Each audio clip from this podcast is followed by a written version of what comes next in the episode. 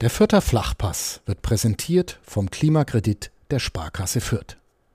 Ob Außenwanddämmung, neue Fenster oder Heizungstausch. Sanieren Sie Ihre Immobilie einfach und günstig, ohne Grundschuldeintrag bis 50.000 Euro. Denn Sanieren hilft Energiesparen. Der Klimakredit der Sparkasse Fürth.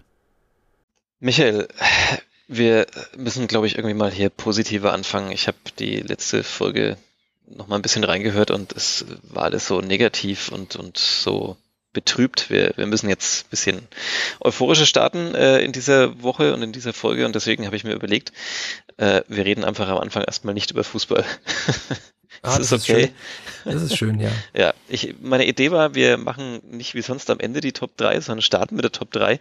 Ähm, ich hatte es ja letzte Woche schon angekündigt. Vielleicht kannst du nach deinem ausführlichen Besuch in Freiburg äh, deine Top 3 zusammenstellen, was man in Freiburg unbedingt gemacht haben muss. Kannst jetzt überlegen, ob man dazu auch einen Stadionbesuch zählt oder ob man den bewusst weglässt äh, als Berichterstatter über die Spielverein Fürth. Aber ja, das überlasse ich dir. Da würde ich gleich anfangen mit dem Stadionbesuch, denn der war wenn man vom Ergebnis aus Fürther Sicht absieht, eigentlich ein sehr, sehr schöner. Also ist zwar nicht mehr das legendäre traditionsreiche Dreisamstadion, das oft auch ein bisschen verklärt wurde, weil zum Beispiel aus dem Gästebereich die Sicht ja sehr, sehr eingeschränkt war.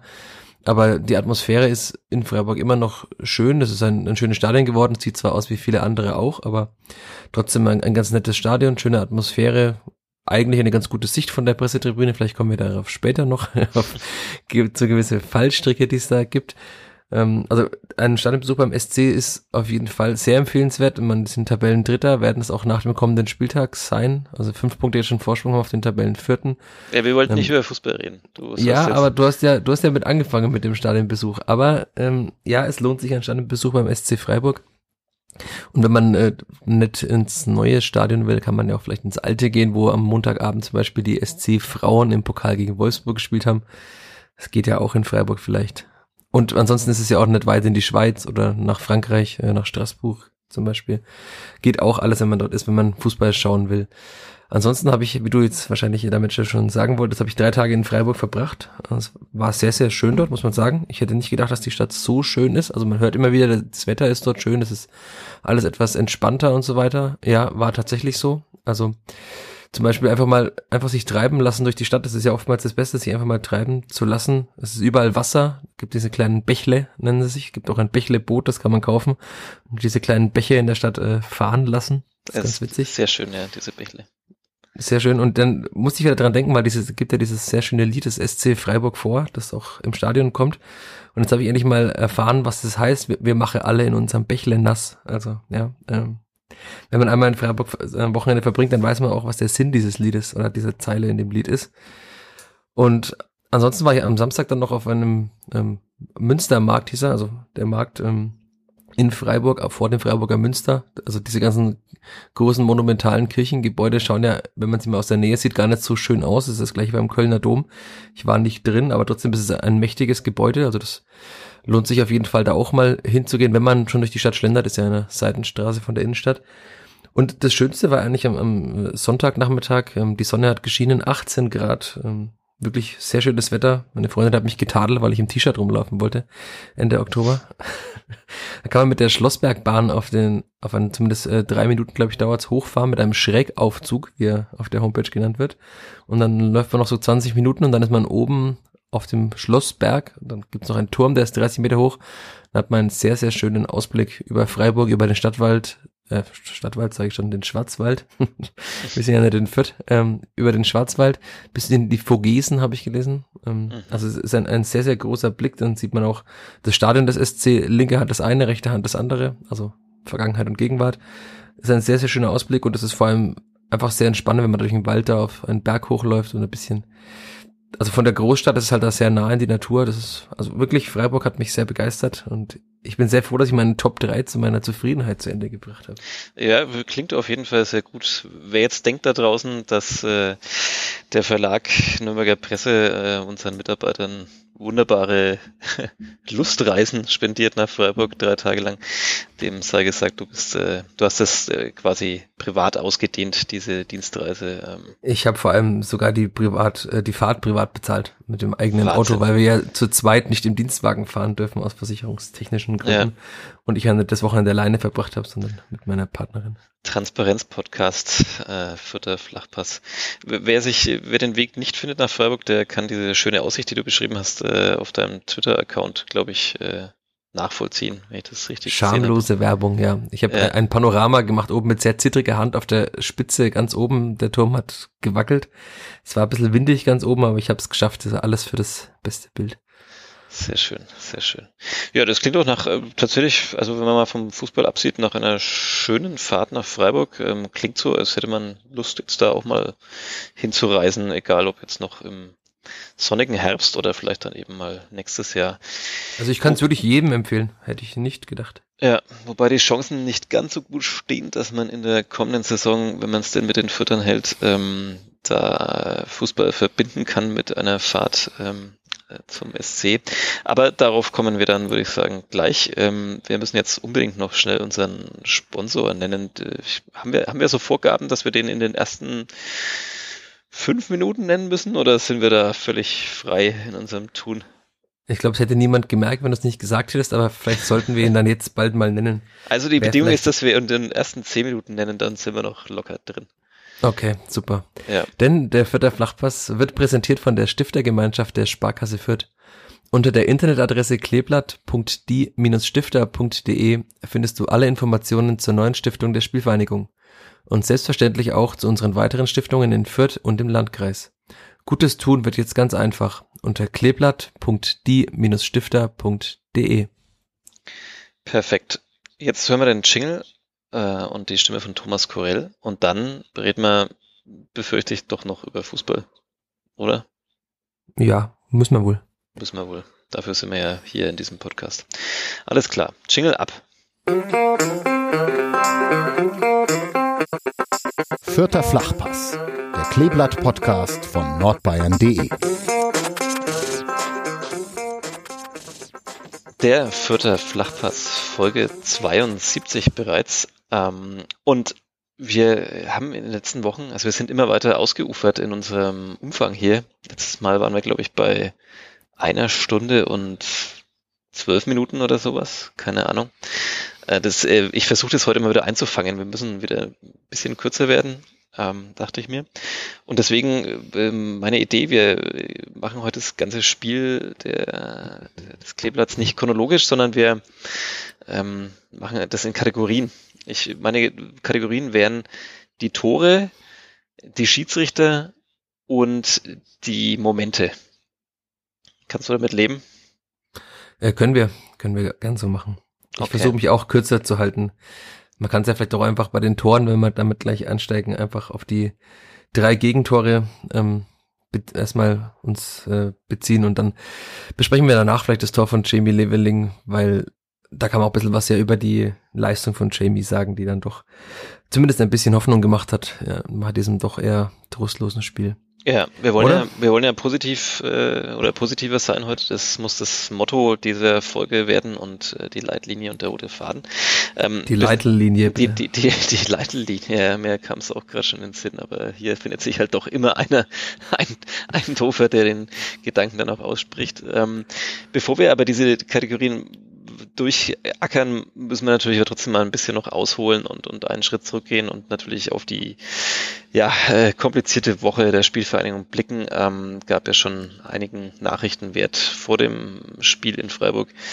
Äh, Stichwort Corona natürlich mal wieder leider, ähm, muss man sagen. Irgendwie hatten wir, glaube ich, alle die Hoffnung, dass dieses Thema weltweit, aber auch im Sport vielleicht äh, in der Saison dann einfach schon deutlich mehr an uns vorbeigeht. Aber wie man sieht, ähm, wenn man zum FC Bayern schaut und auf den Trainer, der jetzt raus war und dann eben jetzt auch auf Fürth und dann viele andere Standorte und Sportarten, dann kommen wir nicht dran vorbei. Fünf Corona-Fälle gab's ähm, in Fürth sie wurden vor der Partie sozusagen, also ist ja eh Datenschutz äh, logischerweise, aber sie wurden nicht veröffentlicht, um wen es sich handelt, aber man konnte natürlich dann in dem Moment, als die Ausstellung präsentiert wurde in Freiburg und man den Blick auf die Ersatzbank auch hatte, relativ einfach ablesen, um wen es sich handelt. Sollen wir das hier an der Stelle nochmal zusammenfassen, äh, welche Spieler betroffen sind? Ja, kannst du gern machen, nachdem ich in meinem Tweet äh, in aller Eile vor dem Spiel beim Blick auf die Aufstellung Maximilian Bauer zweimal genannt habe. Ja. Sollten wir jetzt vielleicht äh, als Transparenz-Podcast zumindest äh, nochmal aufklären, wer es alles war. Man ja. kann ja von hinten nach vorne gehen, dann vergisst man vielleicht auch keinen, das ist einfacher. Das ist dann einfacher. Ja, ich habe zunächst gesehen, auf, gehst dann doch von, von hinten nach vorne oder von wie auch immer man das jetzt drehen will. Ich habe zuerst auf dieses Ersatzbank geschaut irgendwie und sah da äh, Sascha Burchert nicht und dann äh, war ich mir relativ sicher, gut, den muss es wohl leider erwischt haben. Ähm, Maxi Bauer hast du jetzt gerade schon angesprochen. Ähm, Seufert, Duziak, Abiyama sind die drei weiteren Namen, die es zu nennen gilt, die dann eben nicht mit, mitwirken konnten. Also die haben alle drei nicht mitgewirkt, hat aber niemand bestätigt, dass sie die Corona-Fälle sind. Aber diesen, es hat auch niemand äh, gemeckert bei dem Rückschluss, den alle äh, getan haben nach, nach der Aufstellung. Ja, Marco Mayhofer also hat es äh, nicht mit Corona erwischt, der hat äh, ja eine Erkältung, einen grippalen Effekt oder irgendwas in die Richtung. Genau. Und äh, Justin Hogmar hat sich einen Teilriss des Innenbandes im linken Knie zugezogen. Also schon wieder eine Knieverletzung, was dann schon bezeichnend ist, weil das jetzt dann schon der dritte Spieler ist, oder? Dritte müsste es sein nach Jessica Nankam und Gideon Jung. Auch Robin Kehr hat sich dann auch noch verletzt, also der vierte Spieler mit einer Knieverletzung. Da passt dann auch schon alles zusammen in dieser Saison. Das wäre mal ein Thema für sich in einem anderen Podcast. Ähm, das merken wir uns jetzt oder tun zumindest so und vergessen es dann leider wahrscheinlich wieder, aber ähm, das Thema Knieverletzungen im modernen Sport wäre tatsächlich auch mal eins, das man hier mal aufrollen könnte. Wir reden ja oft oder man schreibt oft vom Verletzungspech. Es gibt ja aber durchaus auch Leute, die, die sich damit, ja, Trainingssteuerung und, und mit den Belastungen des, des modernen Sportlers ähm, befassen, die sagen, das ist nicht, das ist kein Pech, das ist quasi kein Zufall. Ähm, klar, es gibt so Kontaktverletzungen, ähm, dann ist es natürlich was anderes. Aber gibt ja auch immer wieder Stimmen, die sagen, das ist nicht einfach nur Pech, sondern das, das äh, ja, ist System, warum das so oft passiert. Und ähm, ja, eine kleine Fußnote an dieser Stelle und vielleicht können wir das irgendwann mal aufholen. Ja, ähm, also große, ja, was heißt Verletzungssorgen, kann man bei Corona nicht sagen, aber äh, große Sorgen im Sagen wir mal Personalsorgen. Ja, insgesamt. Personalsorgen. Ähm, 15 Spieler sind mitgereist ähm, nach Freiburg. Ja, da, dazu gab es ja allein schon, äh, ich unterbrechen darf, mhm. ähm, am Freitagnachmittag ein bisschen, ähm, haben manche die Stirn gerunzelt, 15 Spieler, das kann doch nicht sein. Ich habe dann auch überlegt, aber in der PK hieß es eben 15 Spieler. Eigentlich müssten es aber ja mehr sein. Es waren ja dann 15 Feldspieler und zwei Torhüter, sonst wären es ja vielleicht nur noch drei Ersatzspieler gewesen. Dann hätten ja noch mehr Spieler ausfallen müssen, denn insgesamt sind ja eigentlich im Aufgebot 31, 30, je nachdem, ob man Emil Berggren noch dazu zählt, Spieler. Und dann hätten schon noch ein paar mehr ausfallen müssen, um dann auf diese ähm, nur noch 15 Spieler insgesamt zu kommen. Das wären dann zwei Torhüter noch 13 Feldspieler gewesen, aber nein, es waren 15 Feldspieler. Ja, so ist es korrekt. Ähm, trotzdem natürlich ausgedünnt und äh, ja, äh, natürlich anderes Personal, also darunter jetzt ja auch Spieler, die jetzt äh, zuletzt regelmäßig zum Einsatz kamen. Ähm, äh, hattest du das Gefühl, oder, oder ich weiß nicht, ob du die Frage gestellt hast, ich habe tatsächlich leider nicht die Chance gehabt, die äh, Pressekonferenzen mehr anzuhören ähm, im Vorfeld und danach. Äh, hat sich das auf das System auch ausgewirkt? Also hat Stefan Leitl auch wirklich anders spielen lassen, weil äh, manche Spieler gefehlt haben oder ist er davon nicht wirklich abgerückt? Ich habe tatsächlich in der Pressekonferenz gar keine Frage gestellt, ähm, weil Was? Stefan Leitl schon von mehreren Kollegen auch äh, aus Freiburg gefragt wurde und ich ja eh die Möglichkeit hatte, nach dem Spiel noch länger ausführlich mit ihm zu sprechen ähm, am Mannschaftsbus. Dann dachte ich mir, er muss jetzt nicht noch länger da auf dem Podium sitzen, während Christian Streich da sehr lustig äh, über die über das Bayern Spitzenspiel und so weiter spricht und habe dann einfach in der quasi an der frischen Luft äh, noch zehn Minuten mit Stefan Leitl gesprochen. Es wird auch ganz interessant für die Hörer, die dann immer denken, es fragt kein vierter Journalist nach. Also ich habe sehr lange mit Stefan gesprochen. Ähm, er hat auch sehr viele Sätze. Seid ihr schon, seid ihr schon per Du? Nein, ich, ich behalte ein bisschen wie die Sky Reporter, die auch sagen Stefan und sie. Okay. nee, wir, wir sitzen uns, das ist auch gut so. Ähm, nee, es hat sich ja gar nicht ausgewirkt, weil die Spielfang eigentlich genauso gespielt hat wie in Leipzig, nur mit anderen Spielern in diesem 4-2-3-1. Also man kann ja, kann ja von hinten direkt anfangen. Ähm, Simon Asta hat Marius, äh, Marius Funk sagt schon, Marco Meyerhöfer ersetzt. In der Mitte für Maxi Bauer hat Hans Sapai wieder gespielt. Ähm, auf der 6 ist äh, Paul Seguin natürlich wieder zurückgekommen. Wir hatten es ja schon oft, Seguin spielt immer. Das gilt offenbar bei Stefan Leitl. Nach seiner Gelbsperre war Paul Seguin wieder dabei für Max Christiansen, der dann draußen war, neben Sebastian Griesbeck, zu dem kommen wir vielleicht gleich auch noch. Ähm, links Regota, rechts Leveling, genauso wie in Leipzig. In der Mitte auf der 10 Julian Green, für mich sehr, sehr überraschend, vor allem weil ja Timothy Tillmann davor zwei sehr gute Spiele gemacht hatte dann schon in Leipzig nicht mitgespielt hat, wo wir ja dann schon hatten, ob er vielleicht nicht dieser physische Spieler war, den sich Leitl da erhofft hat. Jetzt wieder nicht und Green hat jetzt auch nicht nachhaltig Werbung für sich gemacht. Und vorne Cedric Itten, weil er ja der einzige Angreifer ist, der jetzt gerade noch äh, fit ist und Fußball spielen kann. Hat sich quasi an manchen Stellen dann schon von alleine aufgestellt, diese Mannschaft, aber die Herangehensweise war die gleiche. Wenn gleich Stefan Leitl dann sagte, dass also wir, diese Begriffe System, Formation werden ja oft im Fußball so synonym benutzt, aber rein systematisch hat Stefan Neidl gesagt, war es schon ein bisschen anders. Sie wollten das Spiel, Zitat, etwas tiefer angehen lassen, hat er gesagt, die erste Pressinglinie nicht so hoch wie in Leipzig ähm, haben, also nicht quasi am gegnerischen Strafraum schon stören. Und, aber sie haben trotzdem natürlich immer noch früh gestört als im Mittelfeld. Sie haben sich in den eigenen Strafraum gestellt und sich verbarrikadiert. Aber sie wollten einfach, hat er auch gesagt, aktiv in den Zweikämpfen sein. Hat ja auch alles ganz gut geklappt. Also so die ersten, ich glaube, zehn Minuten ist nicht viel passiert. Es gab einen Schuss von Grifo und einen von äh, Wu Yong Yong, so ein schöner Name ähm, den Marius Funk dann zur Seite äh, geklärt hat, aber sonst ist ja eigentlich nichts passiert. Ähm, also war die Herangehensweise offenbar ja eine sehr richtige und es wäre vielleicht auch gar nicht viel passiert, wenn nicht Simon Asta die, äh, wieder Zitat Stefan Neidl, falsche Entscheidungen getroffen hätte nach dieser Flanke von Lukas Höhler. Ich habe mich wirklich im Stadion gefragt, was macht er da gerade? Also, weil, äh, wenn man auch das Spiel nochmal anschaut, danach sind die beiden Gegenspieler, ähm, einer davon ist jedenfalls Grifo, der andere müsste auch Jong, glaube ich, gewesen sein, weil die Flanke kam ja von Höhler. Ähm, waren nicht nah an ihm dran, also die waren mindestens einen Meter weg und hätte den Ball locker einfach entweder mit der Brust ins Auslenken können, hätte ihn einfach zur Seite wegdreschen können, nach vorne dreschen können. Aber er hat ihn einfach, er wollte ihn übers Tor köpfen und das ist oftmals keine gute Idee, weil wenn man zu tief ansetzt, dann geht er eben genau in die Gambel, wie der Kollege Keplavi ähm, uns geschrieben hat während des Spiels. Ich äh, kann ihn völlig verstehen, Simon Aster, meine volle Solidarität. Also erstens habe ich schon mal ein relativ ähnliches Eigentor äh, in meiner beschaulichen Fußballkarriere erzielt. Und ähm, ja, die beiden Gegenspieler sind weit weg und jetzt sind wir natürlich auch schon mittendrin in der Kategorie die Tore. Ähm, äh, die sind weit weg, aber natürlich ist der eine in seinem Rücken. Er kann also nicht genau ahnen, äh, wie weit er vielleicht weg ist oder ob er eben doch schon auf den Zehen steht. Und ähm, natürlich ist so eine Flanke halt dann auch nicht die undankbar, äh, nicht die dankbarste. Also klar, kann man immer besser machen. Ähm, vielleicht hätte man irgendwie mit der Brust annehmen sollen und dann wegdreschen oder wie auch immer. Aber ähm, ich finde es tatsächlich auch schwierig, wenn so ein Ball so reinkommt, der so ja, keine richtige Flanke, kein, kein, kein Flachpass, kein hoher, sondern so irgendwie so ein Gehoppel und irgendwas musst du dann damit machen. Und dann macht er tatsächlich das, das denkbar Schlechteste, aber ich, äh, also ich kann es völlig nachvollziehen. Wir sind in der Kategorie die Tore, das war das, das 0 zu 1. Ähm, ja, passt natürlich vollkommen in die in den bisherigen Saisonverlauf irgendwie rein oder halt jetzt äh, in die in die letzten Wochen. Ne? Man hat eh schon nicht viel Glück und und verliert ein Spiel nach dem anderen und dann ähm, passiert das 0-1 durch ein Eigentor. Und das 0-2, da kommen wir dann ja drauf, äh, naja, ist ja irgendwie auch fast so ein halbes Eigentor.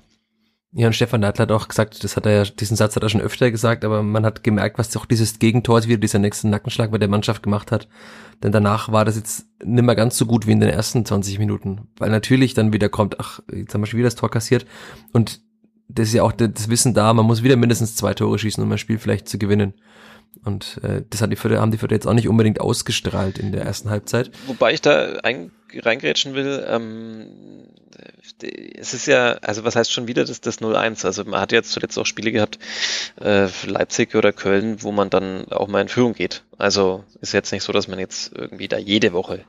Äh, nee, aber in dieser Saison insgesamt ist es schon sehr oft passiert, ne? Das, ja. Also ist klar, es ist immer eine 50-50 Chance, welche Mannschaft ja. in Führung geht, aber oder 33, weil kann ja auch keine in Führung gehen. Ach Gott, da kommt der Mathematiker raus. Ja, der Mathematiker, der äh, in der 11. Klasse mit, äh, naja und so weiter, aber das, wir naja. haben ja schon viel zu oft hier über unsere schulischen... Wir wollen das nicht so lang machen, den Podcast heute, hast ja, du gesagt. Ja, Deswegen springen wir vielleicht zum 2 zu 0. Ja, halbes Eigentor habe ich es genannt. Ähm, Klassiker, Standardsituation, Eckball. Ähm, und dann kommt Griesbeck nicht in den Zweikampf richtig rein, springt da nur so mit. Und dann prallt aber der Ball vom Pfosten an den Rücken von Marius Funk und dann rein, wenn ich es richtig in Erinnerung habe. Genau so war es ja. Also auch wieder also man redet ja immer darüber, dass das, also klar, man kann jetzt sagen, Standards, ähm, Dauerthema, haben wir hier schon oft behandelt, äh, wieder Thema, äh, Fürth steht nicht gut ähm, und, und so weiter und fängt sich da wieder ein Tor ein. Aber es sind natürlich auch immer so diese ganzen Details. Also ich meine, der, der, der Kopfball muss natürlich auch erstmal genau so an den Posten gehen, dass er dann dem Torhüter an den Rücken springt und ins, ins Tor geht. Er könnte ja auch mal an den Außenposten gehen oder, oder so zentral an den Posten, dass er halt in die Mitte springt oder was auch immer. Aber nein, ähm, es passiert genau so. Also wenn man da dann immer sagt, ja, die Standards, klar, ist doch logisch, passiert ihnen dauernd. Naja, aber es ist schon auch ein bisschen Zufall dabei. Ne? Ja, aber der Ball muss doch erstmal aufs Tor kommen. Und das lag halt daran, dass der Spieler, der da eben zugeteilt war, für diesen Raum da vorm Tor, ähm, nicht in den Zweikampf richtig gekommen ist. Deswegen war Stefan Leitl auch sehr sauer nach dem Spiel. Also er ist ja selten wirklich sauer, also das merkt man ihm das nicht so an. Er ist ja immer ein sehr freundlicher und reflektierter Mensch. Aber man hat ja schon gemerkt, ich habe mich dann schon gewundert, während des Spiels, also kurz nach dem Tor, als dann auf einmal Max Christiansen seine Trainingsklamotten ausgezogen und sich fertig gemacht hat, dachte ich schon, okay, mal gucken, was er jetzt macht. Und hat er tatsächlich Sebastian Griesbeck ausgewechselt ähm, nach 42 Minuten noch vor der Halbzeit. Der war auch natürlich nicht sehr erfreut, das hat man auch aus seinem Gesicht gesehen. Es war jetzt natürlich nicht nur wegen dieses Fehlers vor dem äh, Standardgegentor, hat auch davor nicht so viel Zugriff ähm, aufs Spiel, hat er kaum Zweikämpfe gewonnen und so weiter, aber trotzdem war das ja schon ein Zeichen und hat auch nach dem Spiel dann äh, gesagt, er erwartet von einem Spieler wie Sebastian Griesbeck, dass er den Ball in der Situation wegköpft, weil die Zuordnung eigentlich in Leitels Augen gestimmt hat bei dem Tor.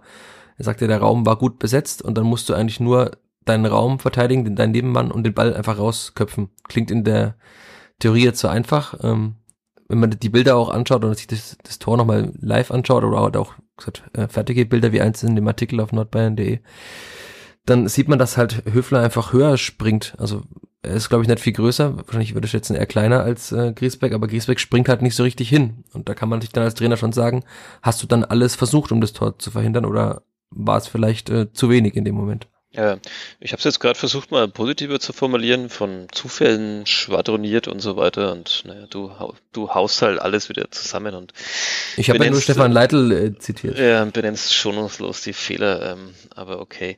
Ja, ähm, kann man natürlich so sehen. Ähm, ich dachte mir auch so, puh, krasses Zeichen, jetzt äh, tatsächlich Griesbeck runterzunehmen, zumal man ja das Gefühl hatte, so, so wie ihn auch Stefan Leitl immer wieder beschrieben und auch gelobt hat, ähm, als er ja quasi nachverpflichtet wurde und, und zur Mannschaft stieß, dachte ich schon, okay, das ist ja auch so ein, so ein ja nicht nur potenzieller, sondern es ist halt einfach ein Führungsspieler, der jetzt da dazu kommt, ne? der, der mehr Erfahrung mitbringt als andere, der jetzt zumindest auf, auf dem Niveau jetzt einfach auch mehr trainiert, vielleicht nicht so viel gespielt hat, aber ja, jetzt da schon mehr als andere auf jeden Fall mitbringt und ähm, ist schon ein Statement, dann so einen Spieler runterzunehmen. Also das hätte man ja fast nur noch übertreffen können, indem man äh, Seguin sozusagen äh, oder oder Herr Gotha kurz vor der Halbzeit runternimmt. Also das äh, von der Fallhöhe, sage ich mal. Ja, hat, also hat er in Leipzig auch äh, Griesbeck zum Kapitän gemacht, als er Gotha ausgewechselt wurde. Also das war ja ein Zeichen, dass er offenbar in der Hierarchie sehr weit oben steht, wie du gesagt hast. Ja.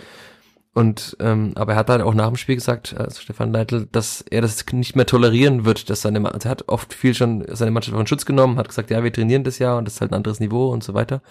Aber er sagt, er wird es nicht mehr tolerieren, diese Standardgegentore. Dann habe ich ihn gefragt, was das bedeutet, dass er es nicht mehr toleriert. Dann hat er halt gesagt, das äh, ist ja offenbar, also er spricht es immer wieder in aller Deutlichkeit an, aber er muss halt auch Konsequenzen ziehen, weil sie endlich mal lernen müssen, so eine Situation zu verteidigen.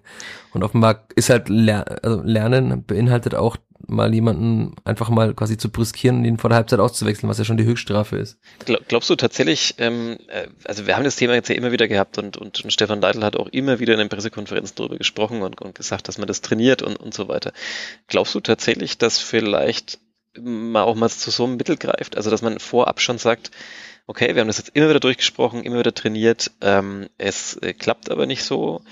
Ähm, ich muss jetzt konsequenter sein, dass der einfach mal vorher sagt, äh, derjenige, der, der heute bei einem Freistoß oder bei einer Ecke, also bei Standardsituation äh, quasi verantwortlich ist dafür, dass ein, dass ein Tor fällt, den, den nehme ich einfach direkt runter, dass sowas vielleicht sogar schon vorher mal angekündigt wird, so als echt harte Konsequenz? Oder meinst du, es war dann doch eher so ein spontanen Entschluss? Das kann ich mir nicht vorstellen, dass er das macht. Also das wäre schon eine sehr große Drucksituation. Und wenn man auch so ein bisschen auf die, also ich habe mal gerade die Kicker-Daten, also diese äh, Statistikdaten unterscheiden sich ein bisschen, weil wir vorhin hatten, dass Griesbeck nicht so viel Zweikämpfe gewonnen hat. Er hatte 71 Prozent äh, Zweikampfquote bis zu seiner Auswechslung. Ähm, am Ende war auf dem Spielberichtsbogen gestanden, dass äh, Jetro Willems die beste Zweikampfquote mit 65 Prozent hatte. Mhm. Also offenbar war er dann doch gar nicht so schlecht, aber man hat schon, man, manchmal drückt der Schein ja auch, die Frage ist, was als Zweikampf alles mitgezählt wird. Mhm. Aber er hatte zumindest nicht so richtigen Zugriff, er ist irgendwie viel hinterhergelaufen. Und also ich, man hätte ihn auch zur Halbzeit auswechseln können, aber Stefan Neidl wollte eben wahrscheinlich auch einfach ein Zeichen setzen, also in, in dem Moment. Er hat auch gesagt, jeder Spieler darf mal schlecht spielen, aber halt offenbar nicht äh, so schlecht, wie Stefan Leitl Sebastian Griesbeck gesehen hatte in dem Spiel. Mhm. Ja, bemerkenswert auf jeden Fall. Ähm, mal schauen, wen es als nächsten trifft. Nein. Ähm, ich würde sagen, ähm, auf jeden Fall nicht äh, Paul Seguin, weil der wird ja nicht ausgewechselt. Ja, abwarten abwarten. äh, Seguin ähm, spielt immer, haben wir ja schon. Ja, aber wer weiß, was noch passiert in der Saison. Ähm, die Tore, wollen wir vielleicht erst noch das dritte Gegentor, auch wenn es nicht chronologisch ist, der Freiburger machen und dann äh, vielleicht, wie du schon gesagt hast, ein bisschen positiver auf den, den vierter Lichtblick äh, Jamie Leveling gucken.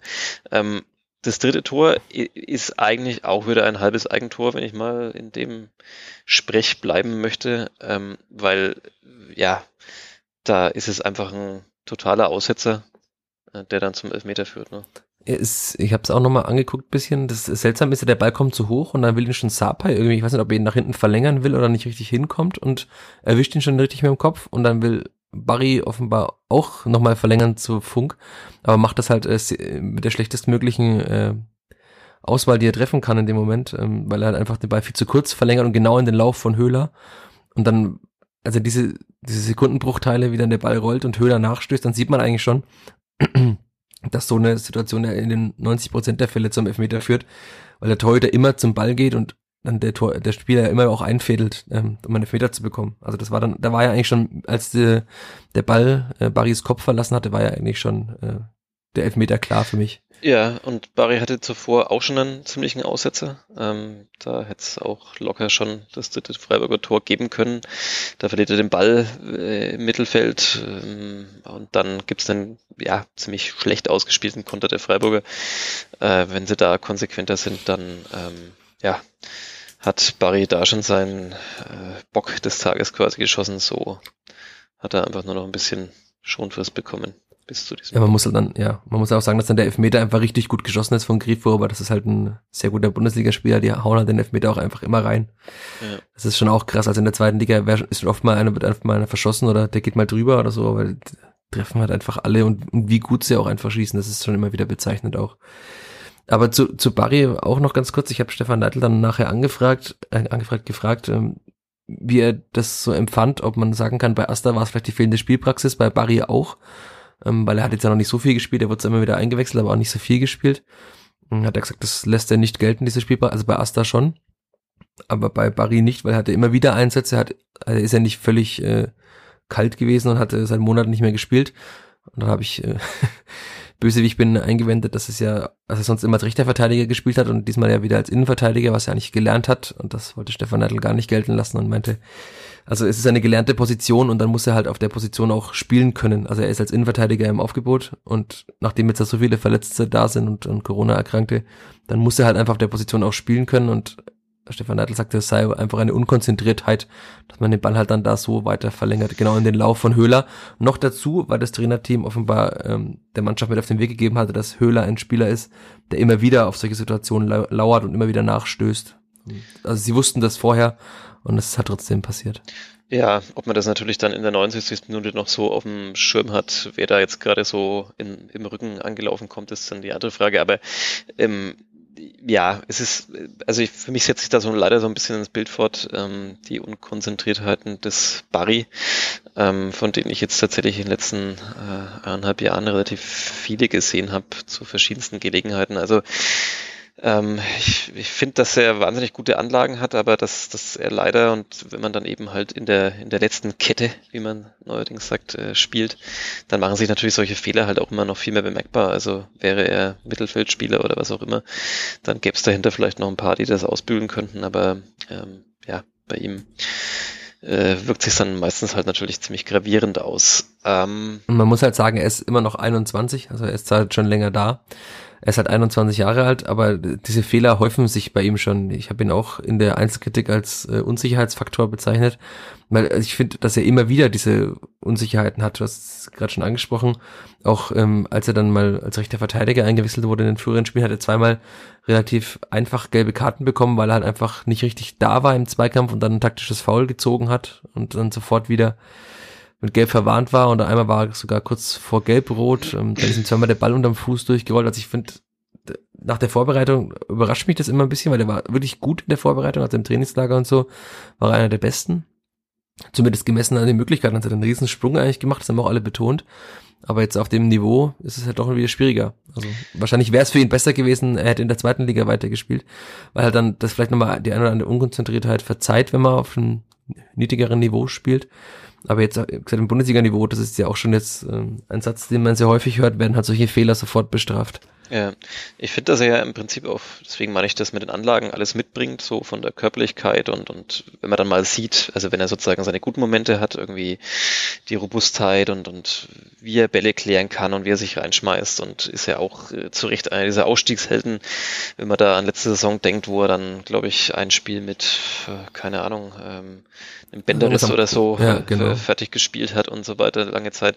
Ähm, alles da, aber ich finde, dass man bei ihm sehr merkt, ähm, also hat man, glaube ich, auch schon mal hier, egal mit welchem Trainer ich mich so unterhalte, egal in welcher Sportart, das, da heißt es immer, es geht um die Handlungsschnelligkeit im, im Kopf ähm, die den Unterschied macht, ob es jemand halt eben nach ganz nach oben schafft oder vielleicht eben noch nicht.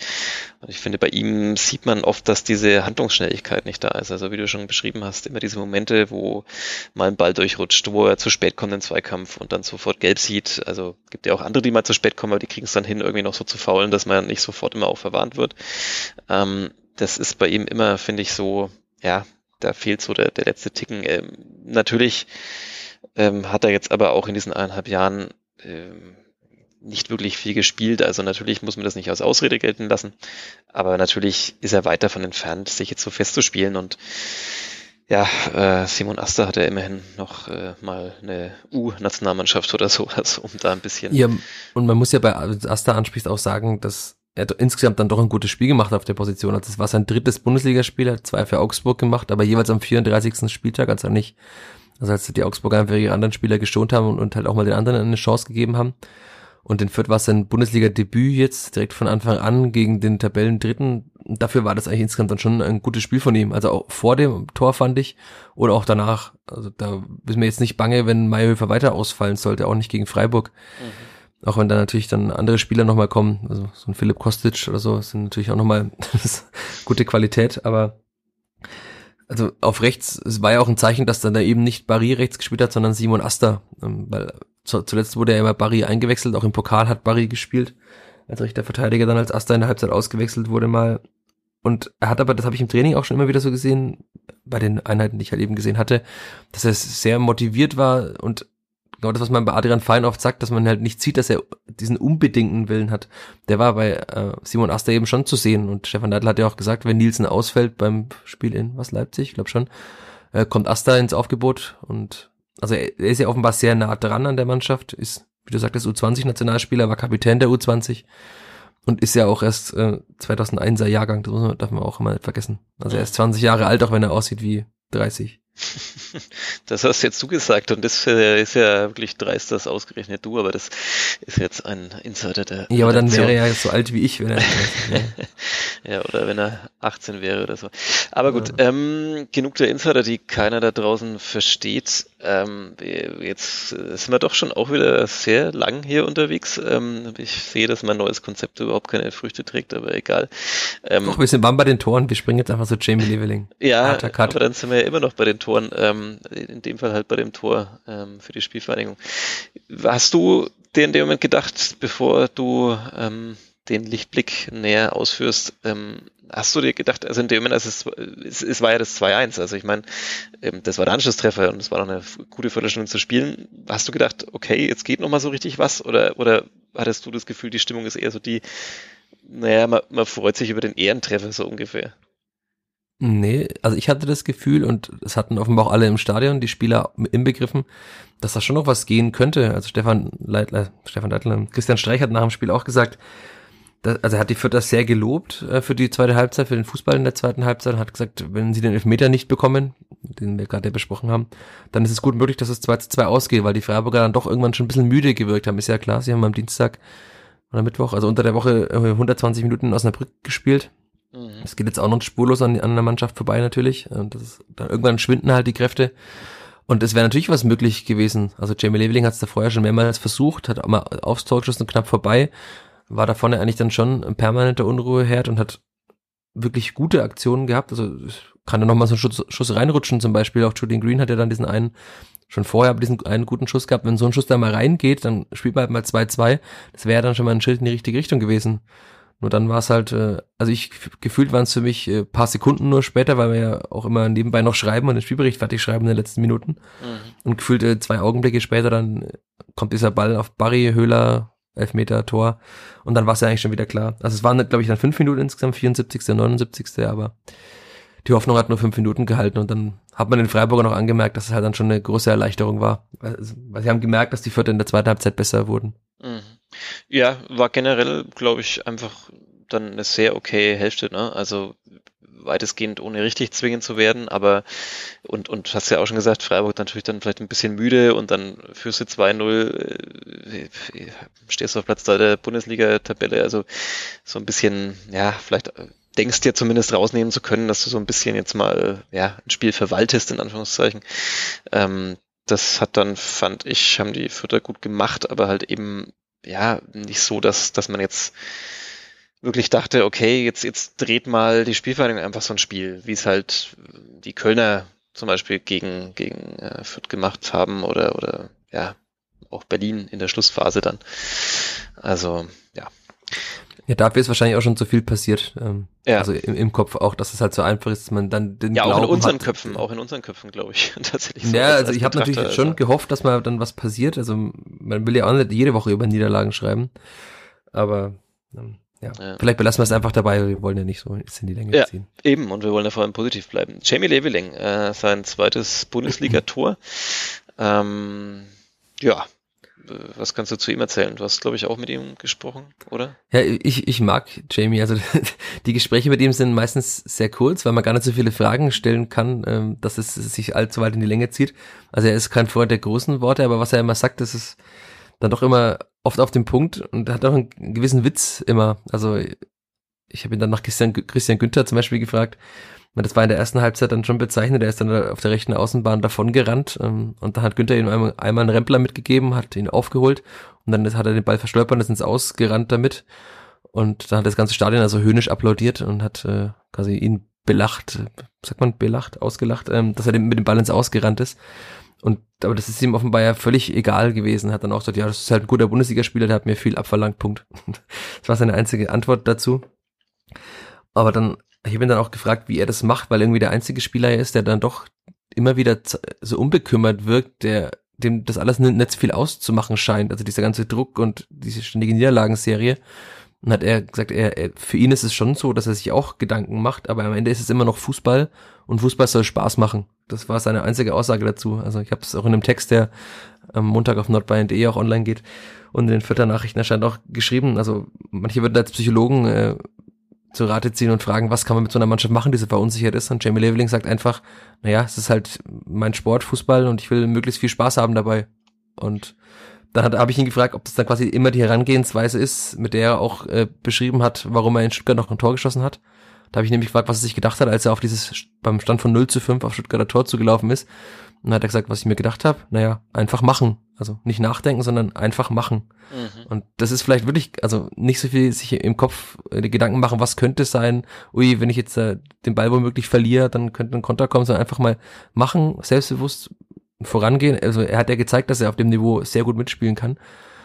Und dann auch dieses Tor, also bei einem anderen Spieler wäre der Ball womöglich äh, bei der scharfen Hereingabe vom Fuß irgendwo ins Ausgesprungen, hält er den Fuß hin und schiebt ihn halt dann ins Tor rein. Also sind wir schon mitten im Tor. Aber die Hereingabe von Branimir Gotha war echt gut. Mhm. Er hat sich dann da so hinter der Abwehr ist er eingelaufen und nimmt den halt einfach direkt ins Tor. Also er hat äh, gesagt, naja, ich muss den halt nur noch reinschieben, aber so eine Direktabnahme sieht ja immer einfach aus, aber sie ist nicht so einfach wie jeden, der mal Fußball gespielt hat. Ne? Der kann auch schnell irgendwo anders hingehen. Und da habe ich ihn auch gefragt, also die Situation, wie er die wahrgenommen hat, hat gesagt, das ist halt einfach Instinkt, dass er in dem Moment reinläuft, weil er sieht, dass der Ball da so gerade rollt äh, zu Gotha und der Gotha offenbar in die Mitte schaut. Also einfach halt, da merkt man, dass er Angreifer ist. Also er ist, ja, in der Vorbereitung sollte er ja auch mal auf der Achterposition oder so spielen, aber er ist halt einfach ganz klar ein Angreifer, der sich in und um den Strafraum auf der Außenbahn und so weiter sehr wohl fühlt. Und halt einfach einen sehr guten Abschluss hat. Das sieht man im Training immer. Das hat man bei den Schüssen jetzt schon gesehen und das hat man auch in, in Leipzig bei den Schüssen gesehen und jetzt eben beim Tor.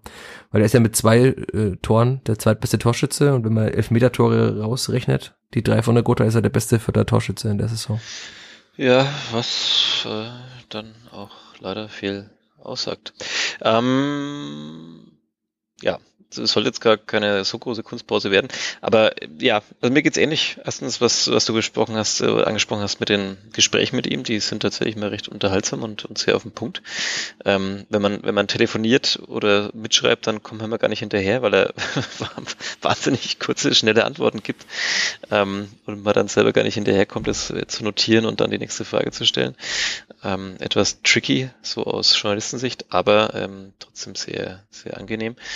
Und ja, ich habe das jetzt ja auch schon in den letzten Wochen gesagt. Ich finde, das ist die Herangehensweise, die es eigentlich für alle bräuchte, ist schon klar. Ähm, jeder hat so seine eigene äh, eigenen Weg, wie er das, wie er das alles macht, aber ich, und jeder kommt von einem anderen Level und, und jeder hat andere Ziele vielleicht und so weiter, aber ich finde genau mit der Einstellung müsste man einfach die, ja, die nächsten Aufgaben angehen und vielleicht auch die ganze restliche Saison. Also einfach dieses Spaß haben, das wird ja auch immer wieder betont, Stefan Leitl betont es immer wieder, ähm, dass das eigentlich der Punkt sein muss, so dieses Geschenk in der Bundesliga zu sein.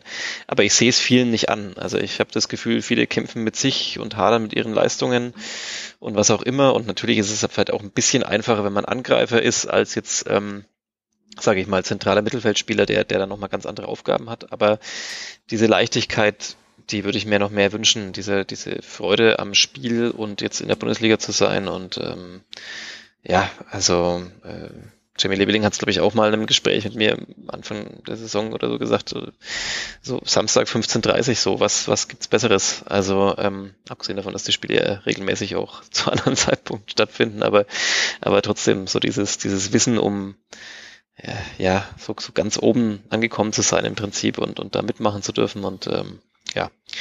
Ich meine, es geht natürlich jeder Spieler anders mit solchen Situationen um. Er ist halt offenbar einer, der sich wenig Druck selbst macht. Das glaube ich ja nicht mal, weil das hat er letzte Saison, glaube ich, war das so sein großes Thema. Also vielleicht nicht nur er selbst, weiter auch so ein bisschen im Umfeld und. Ja, weil er halt eben nach dieser Supersaison in, in dem Loch war, aber hat er ja selber auch gesagt, dass das normal ist als junger Spieler. Also ja. ist, da erschrickt man immer ein bisschen, er ist halt einfach Jahrgang 2001 und ist 20 Jahre alt geworden dieses Jahr. Er hat einfach schon mit 18 diese paar guten Spiele gemacht, seine Tore da geschossen, wo er von ganzen Ronhof, als er noch voll war, ähm, also vor Corona voll war, gefeiert wurde und so weiter. Also das ist ja, ist ja ganz normal. Er ist jetzt noch keine 25 Jahre und hat das zehn Saisons schon irgendwo gespielt im höheren Bereich, sondern das ist halt jetzt seine zweite, sagen wir mal, richtige Saison, in der er spielt. Ne? In der ersten kam er ja dann, das war so ungefähr Winterpause, glaube ich, die ersten Spiele, die er da gemacht hat. Dann, dann war diese sehr gute Rückrunde, hat er dann auch schöne Tore gemacht. Also unter anderem so ein, ich erinnere mich an einen Tor in Karlsruhe, wo den Ball wirklich schön in den Winkel geschlänzt hat und so weiter. Also, dass er Fußball spielen kann, hat er ja schon gezeigt. Aber hat er sich womöglich tatsächlich zu viel im Kopf gemacht, äh, oder er dachte, er wäre schon weiter, weil ja alle ihn auch so gefeiert haben. Und hat er ja gesagt, er hat sich mit seinem Berater, mit seiner Familie, auch mit Freunden immer, eben immer wieder unterhalten über dieses Thema und die haben alle Halt gegeben und haben gesagt, er muss halt einfach so weitermachen und dass er es kann, das hat er schon oft gezeigt und jetzt hat jetzt zeigt das eben auch wieder auf einem noch höheren Niveau. Also das ist mhm. tatsächlich, ich habe bei Timothy Tillman vor ein paar Wochen von einem Lichtblick geschrieben. Ich glaube, das ist Jamie Leveling der zweite Lichtblick.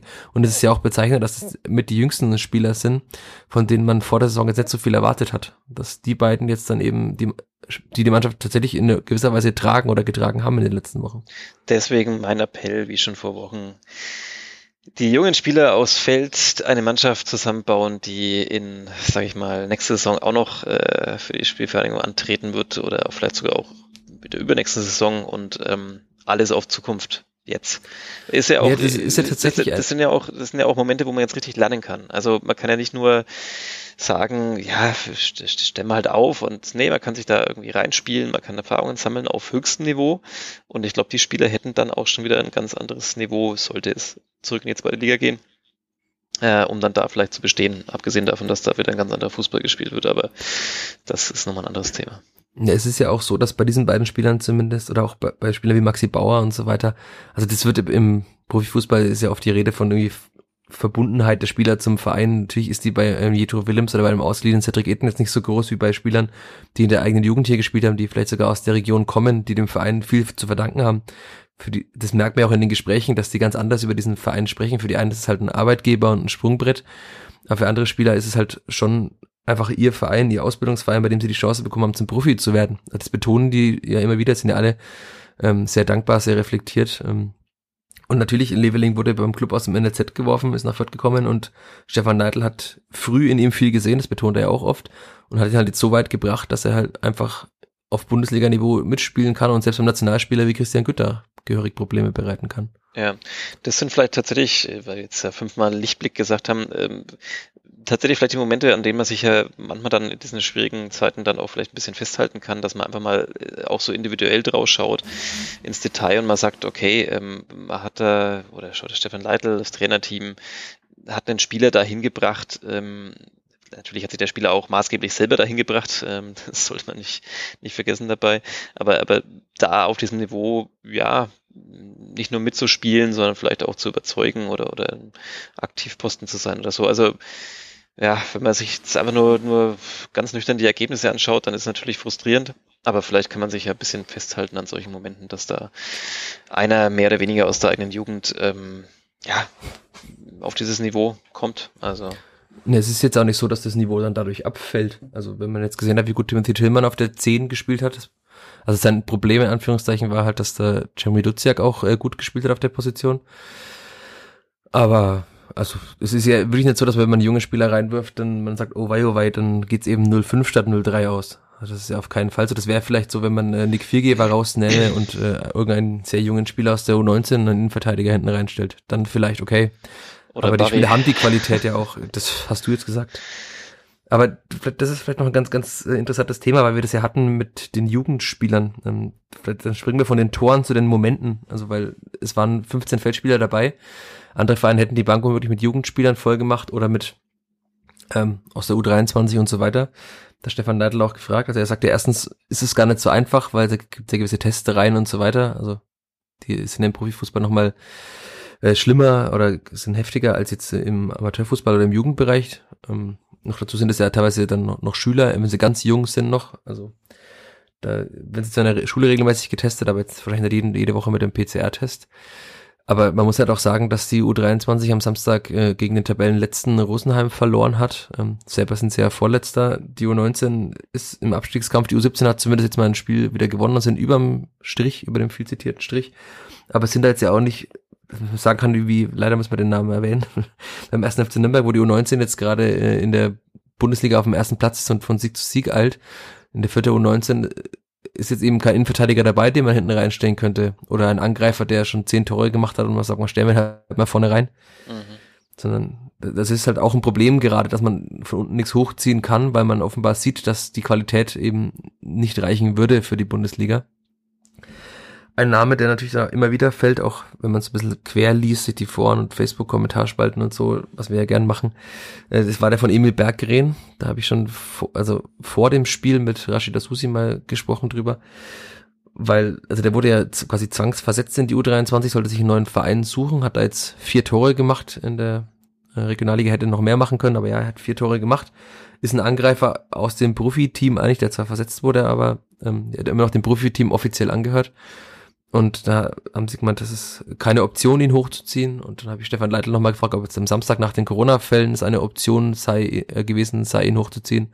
Und dann einfach nur mit einem Nein geantwortet. Also offenbar ist da auch äh, nicht mehr viel, äh, sagen wir mal, Hoffnung da, dass es nochmal besser wird. Das ist äh, schon erstaunlich. Also, wir haben ja schon über Adrian Fein hier schon ausführlich gesprochen, aber das ist ja nochmal eine andere Qualität. Ähm, also wie viel Verweigerung oder Unwillen muss man im Training an den Tag legen? Also am Anfang das ist gerade ja, der Unwille bei ihm. Also äh, hat auch Rashida Susi gesagt, das Problem ist halt einfach diese Verletzungsanfälligkeit. Ne? Also ich will jetzt das ganze Gespräch wiedergeben. Vielleicht machen wir das mal im Artikel demnächst nochmal. Ähm, aber es ist schon so bei Emil Berggren, dass er gefühlt immer verletzt war. Und dann war, haben sie ihn irgendwann mal so weit gehabt. Und das war ja, also das, die Verpflichtung von Cedric Itten war ja auch äh, eine Folge davon, dass äh, Emil Berggren nie wirklich es geschafft hat, Teil der Mannschaft zu werden. Also wenn er mittrainiert hat und sie hatten ihn so weit, dass er jetzt spielen kann, da war auch in der letzten Saison ja schon so, dann wurde er eingewechselt und dann macht er einen Ausfallschritt und auch die Adduktoren schon wieder, äh, wieder zu und dann wieder Ausfall. Also hat auch das Trainerteam dann irgendwann gesagt, das ist halt einfach schwer zu planen mit einem Spieler, wenn du halt dann sagst, okay, wir wollen mal einen haben, den kann man mal hoch anspielen, wie es jetzt Itten ist, oder der kann uns eben mal nach einer Ecke in ein Tor köpfen, aber der Spieler ist halt einfach gefühlt bei zwei von 34 Spielen nur einsatzbereit, dann, dann geht's halt irgendwann nicht. Und dann war eben irgendwann der Schritt zu sagen, okay, er soll sich einen neuen Verein suchen, den hat er offenbar ja nicht gefunden im Sommer. Und jetzt soll er sich eben in der U23 wieder beweisen für einen neuen Verein, aber also er, er wird nicht mehr oben mitspielen. ja, du hast jetzt auch gerade seine Bewerbung nicht so viel leichter gemacht, glaube ich, falls irgendwelche Scouts diesen Podcast hören, was ich nicht glaube, aber also, ja, die Sache ist ja, man hat ja also in den wenigen Einzelnen, in denen er gespielt hat, gesehen, welche Qualitäten er hat. Also man, viele erinnern sich wahrscheinlich an dieses Spiel in Heidenheim, als Maxi Bauer den Ball über die Linie drückt, ganz spät in der Nachspielzeit. Das war ein sehr wichtiger Sieg in dieser Aufstiegssaison, aber der Kopfball zuvor aufs Tor, der gute Kopfball, kam eben von Emil Berggren. Und äh, wir hatten das Thema offensive Standards auch schon mal wenn halt ein, ein, Stürmer drin ist, der eine gewisse Größe und Wucht hat, der kann halt dann auch mal ein, Kopfballtor erzielen. Das zeigen ja andere Vereine, dass das funktioniert. Und äh, aber die Vierter berauben sich bereitwillig dieser Chance, weil sie sagen, ähm, es hat keinen Sinn mehr, es ist nicht möglich mit ihm zu planen aufgrund dieser ständigen Verletzungen. Wie sind wir da jetzt eigentlich hingekommen und abgebogen und wir wollten doch positiv bleiben? Na, ich, ich, ich kann sogar noch zurückverfolgen, wo wir abgebogen sind bei der Bankbesetzung. Ah bei ja. Fünf, bei den fünf Spielern nur, die auf der Bank waren. Ja, huh, bei den Momenten. Sehr lange Pause. Ich, aber weil wir gerade Itten hatten, da komme ich dann zu einem meiner Momente. Ähm, ich weiß nicht, wie viele wir machen wollen, weil sonst äh, der Podcast geht eh schon wieder. also keine Chance, dass der, dass ich den noch einfangen kann und der kürzer wird. Ähm, oder ich schneide einfach im Nachhinein einfach mal einfach großzügig einen Block weg, aber naja. Ähm, Cedric Itten, einer meiner Momente des Spiels, zwölfte Minute, äh, er bekommt einen Ball schön mal so, glaube ich, steil gespielt, ähm, rechte Außenbahn und kommt mal in eine Zone, wo man ja überhaupt schon relativ selten hinkommt ähm, als Spielvereinigung der Saison. Ähm, er kann dann flanken. Problem ist aber, in der Mitte ist niemand außer Herr Gotha dann gegen sehr viele Freiburger. Das ist schon mal das erste Problem. Und dann, ja, trifft Itten den Ball, beziehungsweise spielt dann so spät in die Mitte, dass der Ball einfach sofort geblockt wird und geklärt wird. Und ich dachte mir in dem Moment so, äh, witterte den Hauch einer Chance und dachte mir in dem Moment einfach, okay, das ist auch so ein bisschen sinnbildlich für die bisherige Saison. Man kommt mal so annähernd in die Gefahrenzone, aber es ist einfach zu wenig. Also es passiert dann einfach zu wenig. Ich meine, dass man natürlich ein bisschen tiefer stand und dann vielleicht nicht die, die den Strafraum so besetzt hat, wie es ideal gewesen wäre, okay. Aber es muss halt so ein Ball einfach mal irgendwie in die Mitte kommen, damit daraus wieder Gefahr entstehen kann. Man sieht es ja am 1 zu 0 von Freiburg. Das war eigentlich auch keine Gefahr, aber der Ball kam einfach in die Mitte. Dann ist ein Eigentor daraus resultiert. Äh, wenn da so viele Freiburger Beine stehen, vielleicht schießt man mal jemanden an, der, der dann ins eigene Tor fällt. Oder man, man zieht den Ball wenigstens sogar aufs Tor, dass er vom Pfosten in die Mitte prallt und Hegota staubt ab. Oder der Ball kommt tatsächlich über Umwege zu Hegota oder, oder prallt raus an die 16er Linie und da ist dann einer. Und ähm, das, äh, ja, möchte mir jetzt nicht zu sehr festbeißen an dieser einen kleinen Szene, aber ich für mich war sie tatsächlich sinnbildlich, ähm, weil da einfach zu wenig passiert. Ja, das Problem ist halt auch diese Strafraumbesetzung. Also das, du hast angesprochen, da ist halt dann einfach keiner da wenn man jetzt einmal anschaut, wie bei anderen, also die Bayern sind jetzt quasi kein Maßstab, aber wenn man halt sieht, wie viele Spieler danach stoßen in den Strafraum, dann denkt man sich in immer, ja, da ist jetzt einer auf der Außenbahn, aber wo soll er hinspielen in der Mitte? Weil da ist einer irgendwie am Strafraum-Eck, einer am Elfmeterpunkt, aber sonst, und da sind vier Verteidiger außenrum. Und es war ja gerade ein, ein, eines dieser großen, dieser großen Vorteile in der vergangenen Saison, dass halt alle Spieler Tore geschossen haben, weil halt einfach Green und äh, Ernst und Seguin ständig irgendwo im Strafraum waren. Und jetzt ist diese Strafraumbesetzung in Fürth halt irgendwie sehr mangelhaft. Also da ist halt einfach oft niemand. Und wenn dann der einzige Angreifer nach außen zieht und wie du sagtest, den Ball hat, Also wer soll denn da in der Mitte stehen? Dann aber der müsste da eigentlich der Zehner stehen. Aber der verdammte Ball muss doch wenigstens in die Mitte kommen, oder? Ja, ich habe jetzt finde jetzt auch nicht, dass äh, Cedric Eden bislang gezeigt hat, äh, dass der mal offenbar in einer Saison so 20 Tore gemacht hat. Also da, ich sehe da ja. sehr viele technische Mängel noch. Auch das Problem ist, wenn man halt diese weiten Bälle spielt, man kann das ja machen. Ähm, ich, also ich bin kein Freund davon. Auch Stefan Leitl sagt ja, er will wieder mehr Fußball spielen. Also es ist auch die Maßgabe, dass es gemacht werden soll. Aber die Spieler machen es oftmals unter Druck natürlich immer noch, dass sie den Ball lieber mal schlagen, bevor sie ihn irgendwie hinten verspielen. Wobei Aber, eben zum Beispiel jetzt den Ball relativ häufig dann tatsächlich flach bekommen hat. Also e-, eher eben mal so in den Lauf oder so und nicht mehr diese... Genau, und, und sobald er ihn aber hoch bekommt, springt er ihm oft sehr weit vom Fuß oder vom Kopf oder von der Brust weg. Also das ist echt schon erschreckend, wenn man da mal drauf achtet. Also eigentlich sollte dann halt, wenn er den Ball bekommt, ihn ja weiterleiten, damit man halt irgendwie so die erste Linie der, des Gegners überspielt hat und dann schon weiter am Tor ist. Aber wenn, der, wenn man die Gegner überspielt und ihn den Ball dann aber wieder sofort schenkt, dann bringt das auch nicht viel. Also das ist halt dann, dann schwierig. Ähm, deswegen würde ich mich freuen, wenn Harvard Nielsen bald wieder fit äh, wird. Ja. Weil der auf fußballerisch zumindest mal besser ist als ähm, Cedric Eden muss man das sagen. Nielsen spielt immer fast, wenn er gesund ist. Ähm, ja, ist ja auch ein, ein, sehr netter Gesprächspartner, wenn wir vorhin das hatten bei Jamie Leveling. Ja, das stimmt. Ähm, noch weitere Momente und sollen wir da den Moment der Woche auch gleich noch einbauen? Also im Moment ich, befinde ich mich noch auf dem Spielfeld. Ich könnte, ich ahne, dass dein Moment der Woche vielleicht eher im Pressekonferenzraum stattgefunden hat. Ja, nicht ähm, mal da. Der hatte eigentlich, also ich habe lange überlegt, was mein Moment der Woche war, aber eigentlich war der am, am Freitag äh, mein Moment der Woche schon, also schon am Tag vor dem Spiel, nicht am Tag des Spiels selbst. Ja.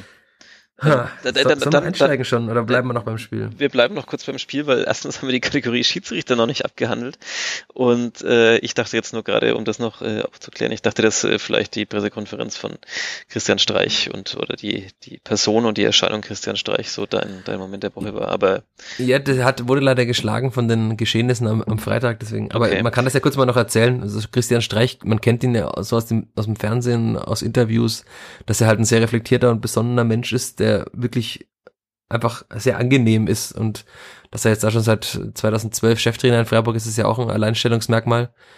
Wobei Stefan Neidl ja auch der Bundesliga-Trainer mit der drittlängsten Amtszeit ist, was wir auch schon mal geschrieben hatten.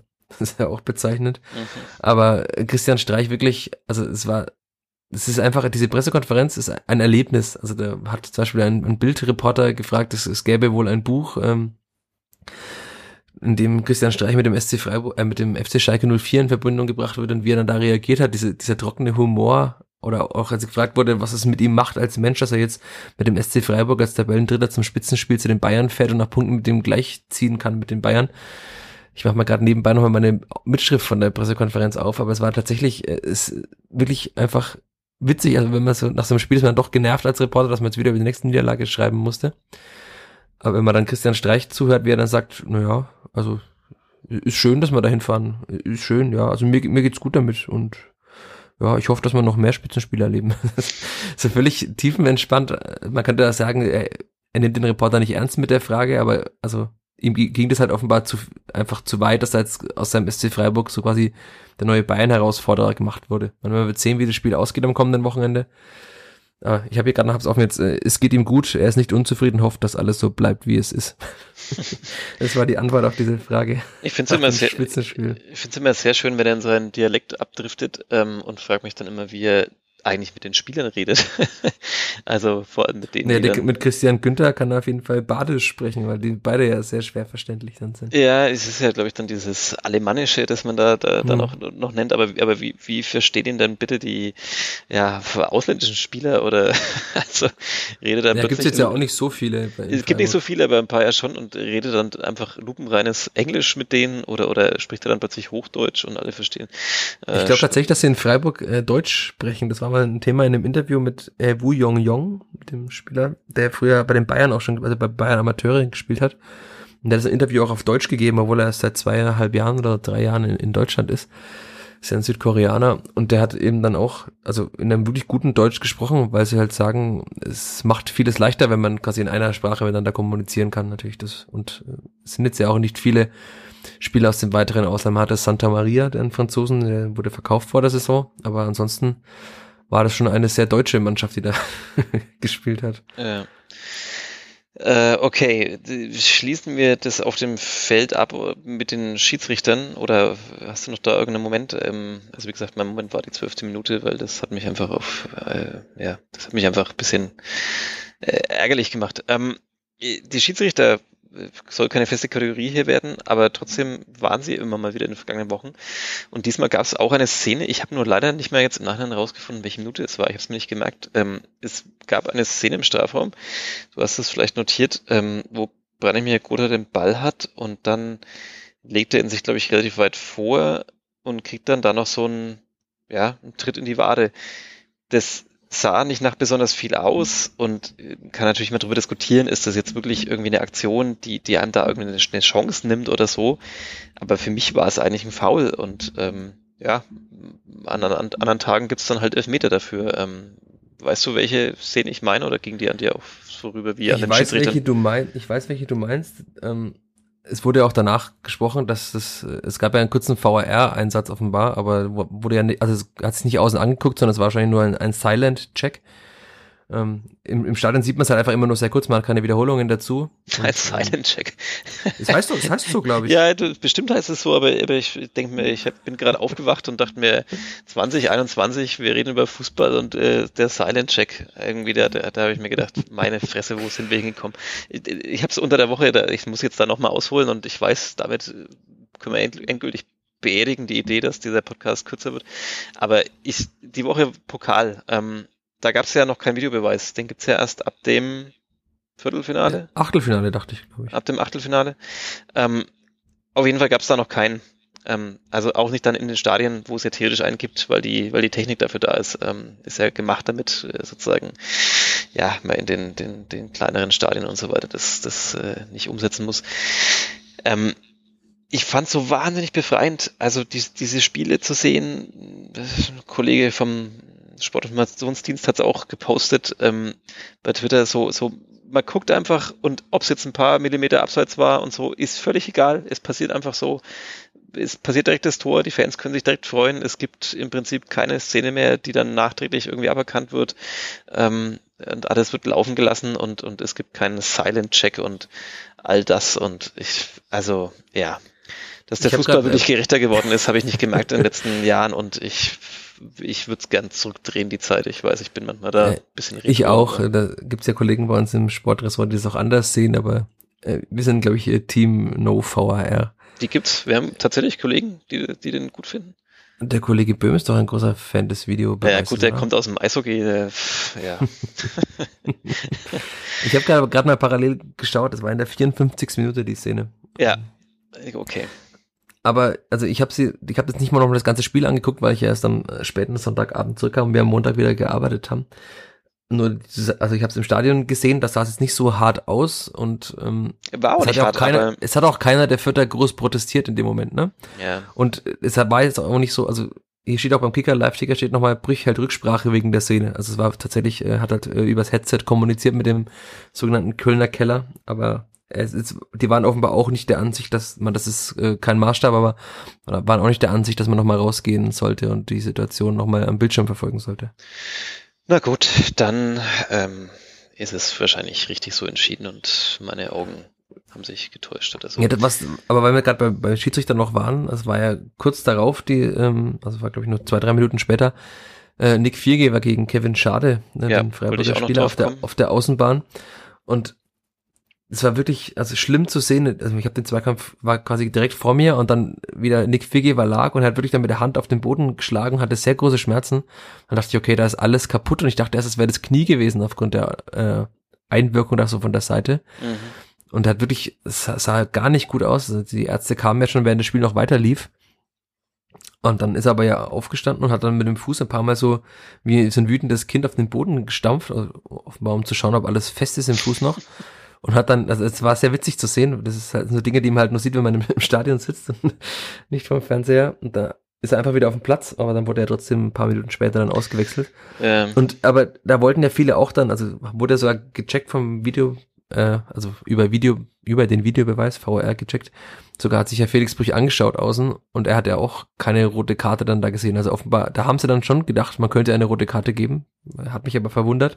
Und auch Stefan Leitl hat nach, nachher gesagt, es war kein Foul, also auch für ihn war es kein Foul. Ja. Es war halt einfach eine sehr dynamische Situation und Viergeber ist da ist in den Ball gegangen und Schade erwischt ihn dann natürlich ein bisschen am Sprunggelenk, aber es war kein Foul. Also es war einfach ja. Dieser Druck halt, das hatten wir ja vorhin auch schon, so Verletzungen passieren halt im Profifußball auch, weil halt einfach da unglaubliche Kräfte auf den Körper auch Absolut, einwirken, ne? absolut. Das und ist ja auch ein, ja, ein Kontakt und ja, sehe ich. Genau, Leitl sagte, es ist überhaupt kein Vorwurf an den Freiburger Spieler, es gehen halt beide zum Ball und dann passiert sowas leider mal. Ja. Und glücklicherweise ist zumindest nicht, also offenbar nicht alles kaputt im Fuß, aber Viergeber ist ja raus, also nach dem Spiel ist er dann zum Bus gehumpelt auch. Ähm, jetzt, wir nehmen ja am Montagabend auf, da steht die Diagnose noch aus, was wahrscheinlich daran liegt, dass am Montag einfach niemand arbeitet groß außer uns. Aber am Dienstag sollte es ja irgendwann die Diagnose auch geben. Da wird man sehen, wie, wie schlimm es dann war. Also wenn Nick Fieger jetzt auch noch ausfällt, dann spielt der Abdurrahman Barry auch nochmal eine größere Rolle wahrscheinlich demnächst, weil sollte sich Maxi Bauer nicht freitesten können, wenn er denn einer der geimpften Spieler ist, dann könnte er das ja tun äh, am Ende der Woche. Auch sonst müsste eine Innenverteidigung aus äh, Barry und Sapai wahrscheinlich spielen gegen Frankfurt. Mhm. Ja, da könnte man jetzt auch nochmal abbiegen und ähm, drüber philosophieren, wo das dann äh, hinführt. Aber ähm, schade, äh, ja, ist zuerst am Ball. Also, ähm, und deswegen sehe ich es auch kein Foul da, wie du schon sagst, da wirken einfach wahnsinnige Kräfte. Da auch völlig richtig entschieden, wenn wir es jetzt mit den Schiedsrichtern noch hatten. Ähm, und sieht einfach nur übel aus. Ich schaue ja gerne auch mal einen Horrorfilm, aber da musste ich tatsächlich, äh, als die Wiederholungen kamen, äh, wegschauen, weil das ist, äh, also ich meine, immer wieder erstaunlich, was der Knöchel und so dann doch ab kann und die Bänder. Also ähm, hat man ja schon oft erlebt. Also Leute knicken fies um. Und dann geht's aber doch noch. Ich glaube, er hat auch versucht, das so ein bisschen noch rauszulaufen, aber dann eben doch gemerkt, dass das bringt nichts. Vielleicht wollte man dann auch frühzeitig sagen, okay, bevor da noch mehr passiert, nehmen wir ihn raus. Ähm, aber ja, das war schon, puh, das war hässlich. Ähm, aber ja, äh, war das dann ein, wenn es einen Silent-Check gibt, gibt es dann auch den Laut-Check oder wie heißt das dann, wenn der? ah, da bin ich leider jetzt überfragt. ah, Videobeweis abschaffen. Samstag 15.30 und Videobeweis abschaffen. Das Statement noch von mir an dieser Stelle. Okay, ähm, jetzt äh, sind wir schon wieder über eine Stunde. Wir haben noch ausstehen Dein Moment der Woche. Ähm, die Top 3 haben wir immerhin schon am Anfang abgehandelt. Äh, Sehr und, vorausschauend von dir. Ja. und, und, aber dann fehlt auch noch irgendwas, irgendwas, irgendwas habe ich noch äh, in meinem Kopf. Ich weiß nicht, wir hatten Momente, wir hatten Schiedsrichter, wir hatten Tore. Also noch mehr Momente habe ich im Stadion nicht erlebt, außer das obligatorische zieht den Bayern die Lederhosen aus nach dem Spiel. Ah, super, da, da habe ich mir vorher noch spontan gedacht, dass wir noch eine Top 3 machen heute, äh, nämlich schlimme Ohrwürmer. äh, das ja, da gibt in Freiburg passen. auf jeden Fall zwei, äh, also das äh, zieht den Bayern Lederhosen aus, aber auch äh, zwei Lieder, die im Stadion gespielt wurden, sind schlimme Ohrwürmer. Ich habe sie heute schon beim Schreiben mehrmals gehört. Welche waren das? Ja, das, das Badner-Lied kommt ja vorher immer. Mhm. Also wer es nicht kennt, äh, googeln. Mhm. oder auf YouTube oder Spotify suchen. Auf Spotify gibt es auf jeden Fall. Und dann das vorhin schon angesprochene SC Freiburg vor, mit dem machen alle in unserem Bächle nass und so weiter. Mhm, also sind, okay. da ist offenbar dieses äh, gelungen, einen Ohrwurm zu komponieren. Ich hatte, und deswegen kam ich überhaupt nur drauf, ich hatte vor der Aufnahme, warum auch immer, also bestimmt eineinhalb Stunden lang äh, die Hermes Hausband im Kopf mit diesem schrecklichen, ah, wie heißt das denn überhaupt? Those were the days, oder was? Na, dieses, äh, ich möchte es auf keinen Fall jetzt auch nachsingen. Ja, dann, dann machen wir einfach einen Cut. ja, es ist wirklich ganz, ganz, äh, warte, ich, ich muss das jetzt, tut mir leid, das muss ich jetzt noch nebenher, noch nebenher googeln, es ist einfach, ich, ich muss es, ich muss es jetzt irgendwie benennen, damit es aus meinem Kopf. Ähm, du musst es aber noch zehnmal hören, weil dann ist ja ein Ohrwurm erst aus dem Kopf. Ja. Und aus dem Ohr. Ah. Soll ich vielleicht einfach mal einen Moment der Woche erzählen? Ja, ja ich, ich, ich, ich finde es tatsächlich auch jetzt nicht so auf die Schnelle. Die haben sehr viele schlimme Lieder gecovert und naja, egal. Ähm, ja, wie kommen wir von der Hermes Hausband jetzt noch wieder weg, äh, indem du deinen Moment der Woche erzählst? Ich kann eine ganz schlechte Überleitung machen, dass ich im Auto keine Hermes Hausband äh, gehört habe auf dem Weg nach Freiburg. Mhm. Ähm, was aber, wir haben vorhin schon darüber gesprochen, dass ich das Wochenende in Freiburg verbringen wollte.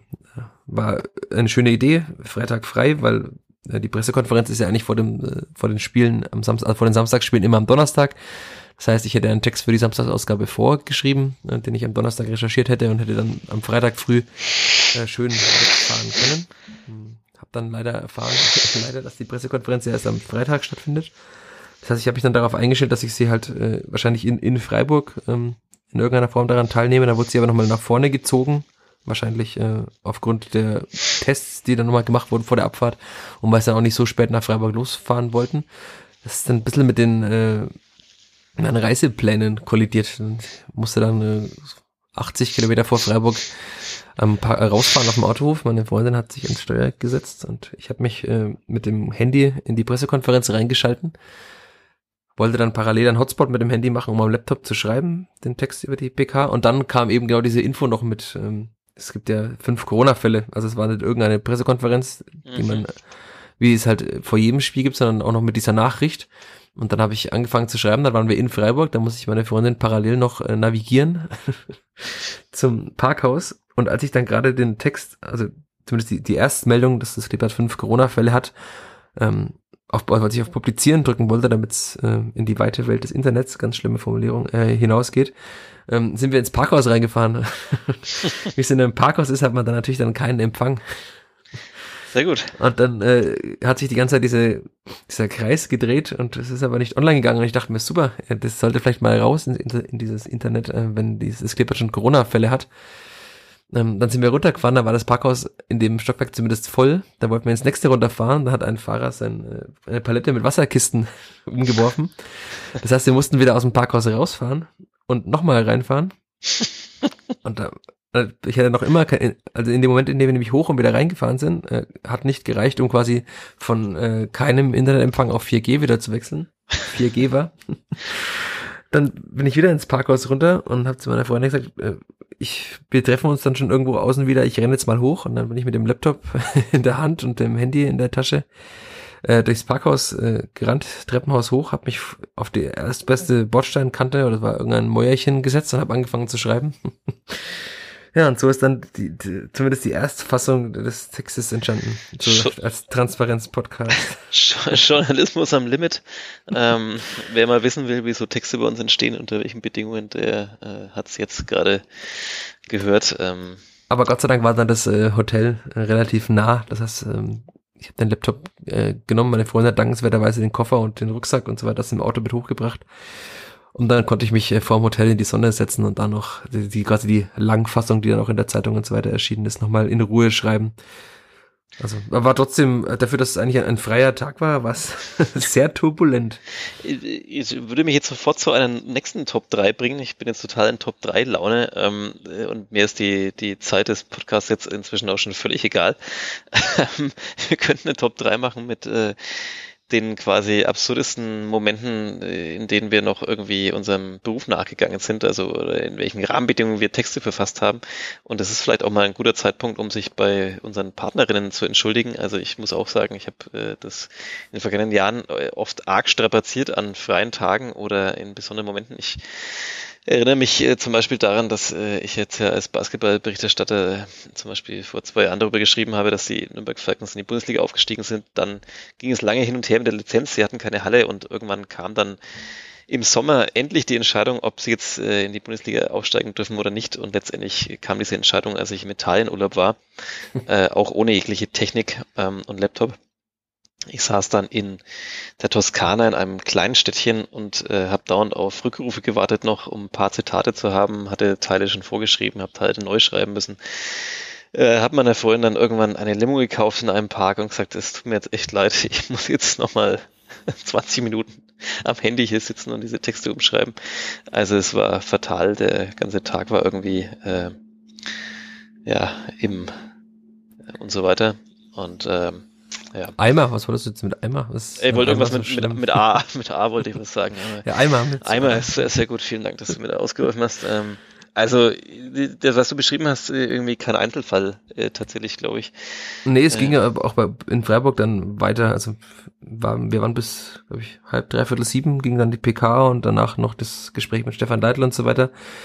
Das heißt, dann wollten wir irgendwann mal was zu Abend essen, dann sind wir was essen gegangen zurück ins Hotel und dann habe ich halt abends um halb, dreiviertel elf ähm, in der Hotelbar, wenn meine Freundin ein bisschen am Handy gelesen hat, weil es war ja kein Gesprächspartner da, noch den Text geschrieben, der dann am, am Sonntagnachmittag oder Sonntagvormittag online gegangen ist über die vielen Standardgegentore weil wir ja, der Sonntag bei uns ja kein Arbeitstag war, sondern erst der Montag, aber wir ja nicht zwei Tage lang ohne Kleeblatt-Content online auskommen können. Das heißt, äh, das, da ging es dann nochmal weiter. Also da, wir haben wahrscheinlich beide oder alle Sportredakteure haben äh, Partnerinnen mit, äh, die sehr entspannt und sehr gut mit der Situation umgehen. Ja, müssen oder müssen, halt müssen. halt damit umgehen. Äh, vielen Dank an dieser Stelle an unsere Partnerinnen. Sorry für äh, die Tage, die ihr euch anders vorgestellt hättet. Wir haben sie uns auch anders vorgestellt. Das, äh, ja, so. Aber ich habe ja erzählt, dass das Wochenende in Freiburg trotzdem ein schönes war insgesamt. Ja, das stimmt. Ist ein super Stichwort. In dieser Sekunde habe ich einen verpassten Anruf ähm, meiner Freundin auf dem Telefon, die wahrscheinlich fragt, wann ich jetzt dann doch endlich mal heimkomme. Ähm, dummerweise muss ich jetzt noch verraten, dass ich noch einen Text über äh, Hockey zu schreiben habe. Ähm, das wird sie bestimmt sehr amüsieren ähm, muss aber euch da draußen jetzt nicht weiter stören.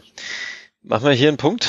Ähm, Mach mal einen Punkt. Wir haben ja quasi diesen, was man als Journalist ja ganz am Anfang lernt, einen Zirkelschluss gemacht. Wir haben quasi das, was wir, mit dem wir eingestiegen sind, haben wir wieder geschlossen mit dem schönen Wochenende in Freiburg. Ja. Das ist ja quasi äh, schulbuchmäßig. Eine Klammer. Ja. Eine sogenannte Klammer. Ja, ich hätte diese Top 3 jetzt mit diesen absurden Umständen noch wahnsinnig auswälzen können, aber das machen wir halt dann irgendwann anders.